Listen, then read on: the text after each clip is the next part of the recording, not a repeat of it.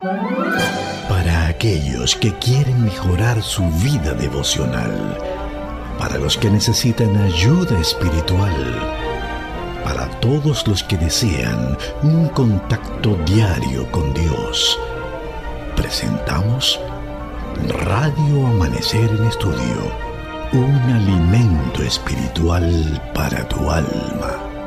Con nosotros, el conductor de esta entrega, Pastor Juan Francisco Scroggins. Amados hermanos, apreciados amigos de Radio Amanecer, la voz de la esperanza, qué grato compartir con ustedes el estudio de la Santa Palabra de Dios. La carta del apóstol Pablo a los hebreos ha servido como de fundamento en todo lo que va de este trimestre y es básicamente lo que nosotros seguimos en este día. Vamos a seguir estudiando la carta a los hebreos en el capítulo 9, los versículos del 22 hasta el 28. Nos va a servir de fundamento para darnos cuenta realmente que la salvación del ser humano costó mucho y todo el proceso que se sigue justamente en el santuario del cielo para que dicho proceso que se da pueda ser de gran bendición para las personas que van conociendo lo que sucede en el santuario del cielo. El santuario celestial es básicamente lo que estaremos compartiendo con ustedes en este día, por lo que hacemos de inmediato la invitación para usted, Biblia en mano, su guía de estudio, y bajo la dirección del Espíritu Santo podamos compartir juntos este fascinante estudio que presentamos en el día de hoy. Aquí en cabina el pastor Domingo Guzmán haciendo los comentarios a estas lecciones. Gracias, Pastor Scrogin. Saludamos con mucho cariño a los amigos oyentes de Radio Amanecer y de Radio Amanecer en Estudio. Estamos muy felices de poder llegar a cada hogar, no solamente en República Dominicana, sino en todo el mundo, gracias a la internet y gracias también a las ondas de Radio Amanecer Internacional que cubren toda la República Dominicana y más allá.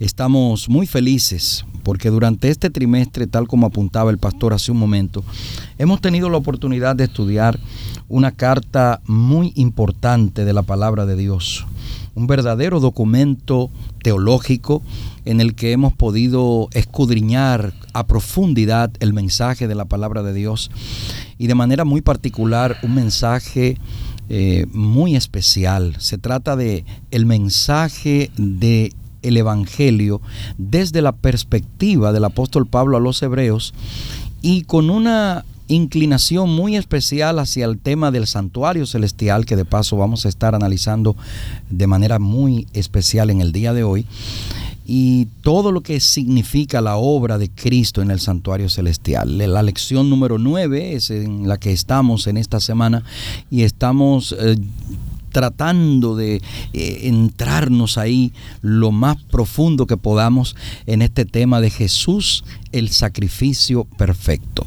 El texto de Hebreos capítulo 10 versículo 14 ha sido nuestra base para el estudio de esta semana y el texto dice, porque con una sola ofrenda hizo perfectos para siempre a los santificados. Jesús, el sacrificio perfecto, venga con nosotros a estudiar la palabra de Dios. Vamos a orar para pedir la bendición del Espíritu Santo. Padre Santo, te agradecemos infinitamente el que nos des esta oportunidad de poder escudriñar tu palabra, de poder ser edificados en ella, de tener la oportunidad de conocerte, Señor, aún más a través del estudio de tu palabra. Ahora, Señor, rogamos que por la obra especial del Espíritu Santo en nuestra mente podamos tener la capacidad no solo de transmitir estas ideas a los amigos oyentes, sino también, Señor, de asimilar tanto personal como de manera colectiva cada uno de estos mensajes tan esenciales para nuestro crecimiento espiritual. Bendícenos, Señor, en el nombre de Jesús lo pedimos. Amén. Amén. Vamos a nuestro estudio para este día. Ya decíamos que estará fundamentado en Hebreos capítulo 9, los versículos del 22 hasta el 28. Y es bueno, así en la parte de introducción a esta lección, recordar, vamos a decirlo así, porque uh, durante todo el trimestre hemos estado haciendo un fuerte énfasis en la obra maravillosa de Jesucristo como nuestro sumo sacerdote, todo el sistema ritual del sacerdocio levítico eh, simbolizaban a, a lo que sería una obra mayor de Jesucristo como nuestro gran sumo sacerdote y que intercede actualmente en el cielo. Es de mucho interés nosotros recordar todo ese proceso. Ya decíamos que todos los años los sacerdotes en, en el antiguo pueblo de Israel, con su sistema de sacrificios, uno tenía que ministrar diariamente y llegaba un día en el año donde se hacía una gran ceremonia llamada Yom Kippur, donde el sacerdote, el sumo sacerdote, hacía una intercesión especial por él y por su pueblo. Y entonces a eso le llamaba una obra de una gran obra de juicio donde se hacía una, un examen profundo, exhaustivo de la situación del mismo sumo sacerdote y del pueblo. De ahí que eh, pastor, el, el, autor de la carta a los hebreos, como nosotros hemos venido puntualizando durante todo el trimestre, el apóstol Pablo tuvo que estudiarse muy bien, muy bien, se empeñó a fondo para comprender ese sistema levítico de sacerdotes y sumos sacerdotes para luego aplicarlo a la obra de nuestro Señor Jesucristo. Y ya cuando nos encontramos en Hebreos capítulo 9 los versículos del 22 hasta el 28 el apóstol hace en síntesis la descripción que Jesús realiza actualmente a favor de, de nosotros como pecadores, la intercesión, y hace todo un resumen de lo que acontecía en el pueblo de Israel para traerlo en la actualidad y decirnos que en la intervención de Cristo en el santuario celestial somos beneficiados todos los seres humanos sin excepción de personas. Así es, pastor. Yo pienso que sería muy relevante para que nuestros amigos oyentes podamos, entre ellos y nosotros, tener una visión bien amplia de todo esto, hacer un, vamos a decir, una descripción bien detallada de algunos, de, algunos aspectos ¿no? que son importantes, relevantes eh, sobre este tema. Y en primer plano me gustaría eh, que podamos tener una idea clara de la razón de un santuario, porque es bueno que sepamos que si nosotros teníamos un santuario aquí en la tierra y a la hora de presentarle ese santuario como una solicitud a Moisés de parte de Dios, en la misma solicitud el Señor habla del modelo, era porque ya existía uno y ese que existía estaba en el cielo. Entonces surge una interrogante. ¿Cómo es eso de que había un santuario en el cielo? ¿Para qué? ¿Cuál era la razón de un santuario en el cielo? Si por lo que aprendemos del santuario en la tierra, tenía una relación tan directa con el tema de la expiación del pecado, si había un santuario en el cielo, tendría que tener algún tipo de función. Y si tenía relación con el de la tierra, que, cuya razón de ser tenía que ver con el perdón de los pecados, uh -huh. como que me pone a mí a pensar, ¿y por qué tenía que haber un santuario en el cielo? Entonces es bueno que nosotros vayamos un poquito más profundo para poder entender esto. La razón de ser de un santuario en el centro del universo radica en el deseo de Dios de estar presente en su creación sobre la base de los aspectos inherentes de esa creación. Me explico. Espacio, tiempo y lugar. Dios no necesita espacio, Dios no necesita tiempo ni necesita lugar, porque Él es omnipresente. Sin embargo, su creación no lo era. Así que Dios establece un lugar, un momento y un espacio en el universo para Él construir como su especie de centro de operaciones, donde su presencia era tácita para el universo que él acababa de crear. Y entonces la función primaria del santuario era esa, esencialmente la presencia de Dios inherente en la creación que él había establecido. Lógicamente, el Señor, que ya tiene ese lugar ubicado en el universo para él estar presente, entonces establece más adelante con la raza caída, atendamos a esta parte, la única que por el problema del pecado había quedado excluida de tener acceso a eso. Recordemos el libro de Job, cuando entramos allí, en el libro de Job encontramos que los hijos de Dios iban a reunirse con Dios. ¿Y a dónde iban? Al santuario celestial. Pero la, humanidad perdió acceso a ese lugar y notamos que en el libro de Job se presenta a Satanás como el que va a representarnos. Es solamente una ilustración para que entendamos la razón del de allá arriba. Ahora bien, debido al hecho de que el ser humano pierde esa oportunidad, el Señor le ordena a Moisés, construye un santuario y yo voy a habitar ahí también. Noten, el santuario celestial es el lugar que Dios establece para su trono en el universo. Pero como el ser humano no puede tener acceso a eso, entonces el Señor establece una imagen, una figura, una sombra de ese santuario que está en el cielo, lo coloca en la tierra y le da la oportunidad al hombre de gozar de la presencia tácita de Dios a través de la chequina en, el arca. Y entonces ahora el hombre también goza de lo que gozan todos los hijos de Dios en el universo, de la presencia constante de Dios ahí. Mire qué interesante. Primariamente el santuario tiene ese objetivo. Ahora, como en el en el planeta Tierra entra el pecado, entonces el santuario toma una segunda función primordial y es servir de mecanismo, de herramienta para erradicar el pecado de la tierra de manera eh, en sombras, de manera en, en patrones, para que el ser humano aprenda cómo va a ocurrir esa obra de exterminio del pecado en el universo. Y a través del santuario el Señor entonces establece todo este orden levítico que nos sirve a nosotros como figura de lo que vamos a ver allá en el cielo. A partir de ahí, de esta introducción que hemos hecho, entonces podremos comprender todavía mucho mejor la lección del día de hoy.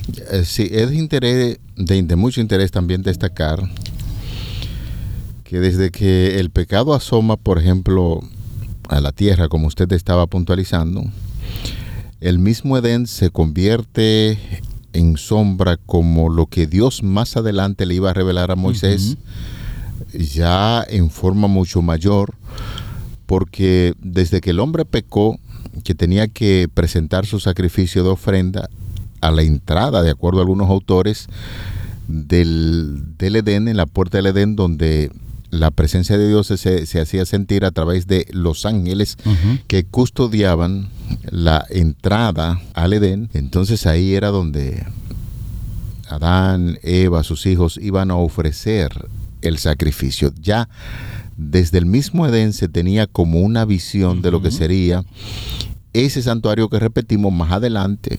Dios le revela a Moisés y le dice, y lo van a hacer conforme al modelo que se le mostró que está en el cielo. Así es. Así que, pastor, nosotros pensamos que la idea de un santuario, desde que entra el pecado, ya la humanidad venía recibiendo parte de lo que significaba el sacrificio, uh -huh. el perdón, la intercesión. Y eso es lo que básicamente reiteramos ya de manera plena. Dios le revela a Moisés y le dice, y ustedes me harán un santuario y yo habitaré entre ustedes, un tabernáculo. Uh -huh. El verbo tabernacular significa la manifestación de Dios en ese lugar, pero eh, reiteramos, es una idea que se ve ahí en la palabra de Dios y nos vamos a concentrar en este momento en lo que significa la intercesión de Jesús en el cielo que está representada en ese modelo de sacerdocio que se, se ve realizando ahí en el libro de Levítico, uh -huh. ya con la plenitud del de santuario terrenal. Así es. Y ahora nosotros nos adentramos a la lectura de Hebreos 9, 22 al 28. Uh -huh. Vamos a ver cómo la palabra de Dios ahora nos presenta este aspecto de la obra de Jesús. Dice, y casi todo es purificado según la ley, y pongo un paréntesis para decir, según la ley levítica, con uh -huh. sangre. Y sin derramamiento de sangre no se hace remisión. Y es importante que haya hecho el paréntesis, porque, uh -huh. como decíamos al principio, cuando el hombre pecó, Dios tuvo que derramar la sangre claro, de los corderos. La sangre de un cordero. Diciéndole, en el momento que ustedes pecan, para que el, el, la rebelión o el pecado sea perdonado, tiene que haber remisión, tiene que, haber derramamiento de sangre, porque sin derramamiento de sangre no hay perdón de pecados. Dice el texto en el verso 23, fue pues necesario que las figuras de las cosas celestiales fuesen purificadas así. O sea, el santuario terrenal tenía que ser purificado de esa manera porque era una figura de las cosas celestiales. Pero las cosas celestiales mismas, o sea, el santuario en el cielo, con mejores sacrificios que estos, o sea, los que se hacían en la tierra. Porque no entró Cristo en el santuario hecho de mano, figura del verdadero, sino en el cielo mismo, para presentarse ahora por nosotros ante Dios. Y no para ofrecerse muchas veces, como pasaba en el santuario eh, terrenal, ¿no? Como entra el sumo sacerdote en el lugar santísimo cada año, con sangre que era ajena, dice el apóstol. De otra manera le hubiera sido necesario padecer muchas veces desde el principio del mundo. Pero ahora, en la consumación de los siglos, se presentó una vez para siempre por el sacrificio de sí mismo, o sea, no con sangre ajena, sino con su propia sangre, para quitar de en medio el pecado. Y de la manera que está establecido para los hombres, que mueran una sola vez y después de esto el juicio, así también Cristo fue ofrecido una sola vez para llevar los pecados de muchos y aparecerá por segunda vez sin relación con el pecado ya para salvar a los que le esperan. Yo creo que este es un texto extremadamente claro para entender, tal como pregunta el autor en la lección, ¿qué dice este pasaje sobre la obra de Cristo en el santuario celestial? ¿Qué está haciendo Cristo en el santuario celestial? Cristo fue a hacer lo que en sombras y figuras nosotros eh, como seres humanos hacíamos en el santuario terrenal. Esa sangre que se derramaba, tanta sangre que se derramó tantas veces, esa sangre que cada año presentaba el sumo sacerdote, sangre que no era de él, sino que era de animales que inocentemente morían por los pecados del pueblo y se presentaba en el santuario terrenal para hacer esa intercesión diaria y luego esa intercesión anual en el Yom Kippur. Todas esas figuras, entonces Cristo cuando muere establece ya no las figuras, sino ya la obra per se, la obra ya inherente, tácita. Él muere, su sangre derramada es la que Él presenta en el santuario celestial como una remisión definitiva del pecado. Y en ese sacrificio de Cristo están incluidos los pecados previos de la humanidad. Oiga bien, y por si acaso usted no ha comprendido todavía ese sacrificio, incluso los pecados que cometerá la humanidad hasta que el momento en que Él venga. O sea, esa obra de Cristo incluye hasta los pecados futuros que nosotros tristemente cometeremos, porque la obra de Cristo es una obra completa, es una obra plena, ya no es una sombra, no es una figura, es la obra verdadera de remisión del mal del universo. Está bien expuesto ahí por el apóstol Pablo cuando nos está hablando que en ese santuario el derramamiento de sangre tenía un propósito y especialmente cuando se realizaba la parte del Yom Kippur, que se realizaba lo que le llaman la purificación del santuario terrenal. Ahora, como es un modelo y todos sabemos, de igual manera en el cielo como esas figuras se hacen, pues lo que está diciendo en el cielo también se hace una actividad muy importante, pero esa actividad se lleva a través del sumo sacerdote Jesucristo. Así es. Quien derramó su sangre para el perdón de los pecados y ya no se sigue con ese sistema de eh, realizar ejercicios en torno al perdón de los pecados, con el derramamiento de sangre de los animales, porque ya Jesús lo hizo una vez y para siempre. Y reconocemos que ese santuario, en términos eh, terrenal, pues desapareció, ya no se necesita hacer ese tipo de actividad porque ya Cristo intercede por cada uno de nosotros. Y así de sencillo, apreciados amigos, hermanos, la fe puesta en esa obra maravillosa de Jesús de morir en la cruz y derramar su sangre es lo que establece en definitiva la redención del ser humano y su perdón y ya no necesitamos hacer tantas actividades porque Jesús murió una sola vez y para siempre, derramando su sangre para el perdón, no solamente de una familia, de una nación, sino de todo el mundo que acepte ese sacrificio de amor de nuestro Señor Jesucristo. Pastor, las figuras que nosotros tenemos en medio de todo esto, de, todas estas lecciones, son tan ricas y tan importantes poder comprenderlas, asimilarlas, eh, apreciarlas y también el privilegio de poder enseñarlas. El santuario, y esto lo expresa el propio autor de la lección, el santuario es un símbolo del reinado o gobierno de Dios. Oiga, a mí me encantó cuando leí esto me puso en un contexto tan especial. El santuario es un símbolo del reinado o gobierno de Dios. Cuando el pueblo de Israel colocó ese santuario en el medio del pueblo, del, eh, así se colocaba el, tabernáculo, cuando se formaba el pueblo, el tabernáculo era el centro. Entonces, ese, ese hecho de colocar el tabernáculo en el centro, donde se manifestaba la presencia de Dios, eso mandaba un mensaje poderoso al pueblo, a los habitantes en derredor del pueblo. Le decía a todas las naciones, óigame, esas, esas personas, ese pueblo está organizado. Ese pueblo ya tiene una eh, manifestación tan tremenda de orden, de disciplina y sobre todo de la de la noción de tener a un Dios que habita con ellos. O sea, aquello le daba al pueblo una, en primer plano, una particularidad y era que ellos inherentemente reconocían la presencia de Dios junto a ellos, pero los demás pueblos se daban cuenta de esa superioridad. Mm. Ahora, la forma en que Dios trata con el pecado de su pueblo afecta la percepción pública de la justicia de su reino. Y el Salmo 97.2 nos da una idea bien clara cuando establece nubes y oscuridad alrededor de él. Eso lo que nos dice es, eh, a veces no entendemos a Dios, no entendemos la manera en que, en que Dios obra, pero la realidad es que justicia y juicio son el cimiento de su trono.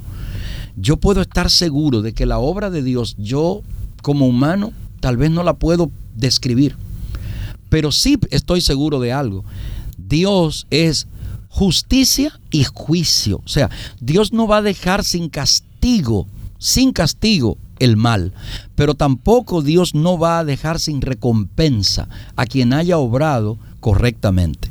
¿Significa esto entonces que mis acciones serán lo que delimitarán lo que yo he de recibir?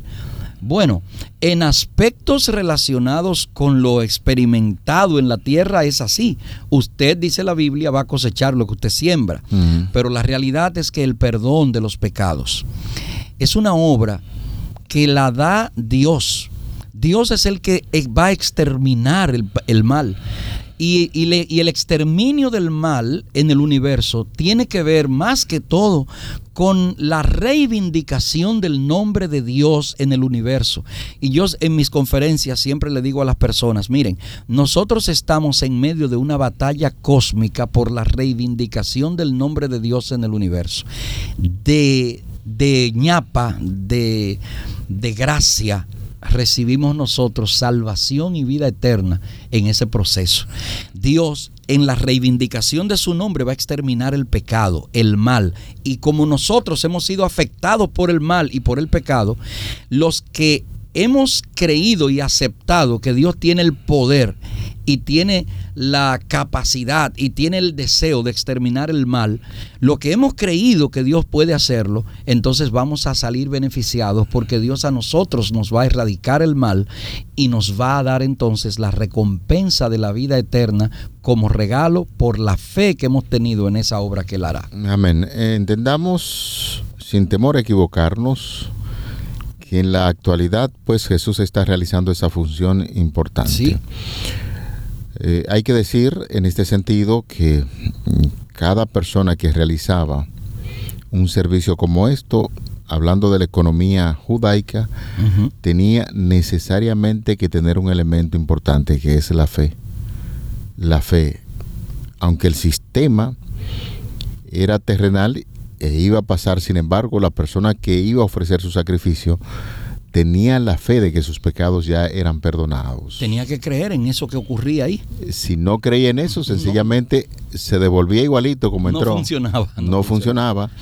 Y de ahí que hablamos que en este sistema que representaba el sistema mayor que es el reino de los cielos, también en la actualidad nosotros, reconociendo que la palabra de Dios habla de un santuario que está en el cielo y que Jesús intercede por nosotros, a todo eso tenemos que eh, agregarle el ingrediente de la fe. No importa la teoría y el conocimiento que nosotros podamos tener del santuario. De hecho, hay muchos puntos ahí que toca el autor que nosotros por causa del tiempo no vamos a tocar y estamos presentando una idea general de lo que aconteció en ese día en que Jesús entró al santuario del cielo para interceder como sumo sacerdote por nosotros y esa es la gran belleza del sistema judío en torno al santuario que tiene su cumplimiento en una realidad mayor en el cielo donde Jesús intercede para perdón de los pecados y eso hay que agregarle fe para que pueda funcionar. Damos gloria a Dios porque nos permite a través de esta lección entender que hemos recibido en Cristo Jesús el perdón por nuestros pecados, que hemos recibido en la obra de Cristo, primero acá en la tierra al morir por nosotros y ahora al interceder por nosotros en el santuario celestial, la oportunidad de recibir perdón por los siglos de los siglos y vida eterna también en Cristo Jesús. Vamos a orar para dar gracias a Dios por la bendición de este estudio. Padre Santo, gracias por este día que nos has permitido abrir tu palabra y poder apreciar y comprender tu obra en el santuario celestial. Gracias, Señor, también por la obra maravillosa que hiciste en esta tierra el sacrificio perfecto que nos da a nosotros perdón y remisión de nuestros pecados. Ayúdanos cada día a tener plena confianza en esa obra y en ese sacrificio y permite, oh Señor, que cada día podamos estar dispuestos a aceptarte en nuestro corazón como nuestro único y gran Salvador personal.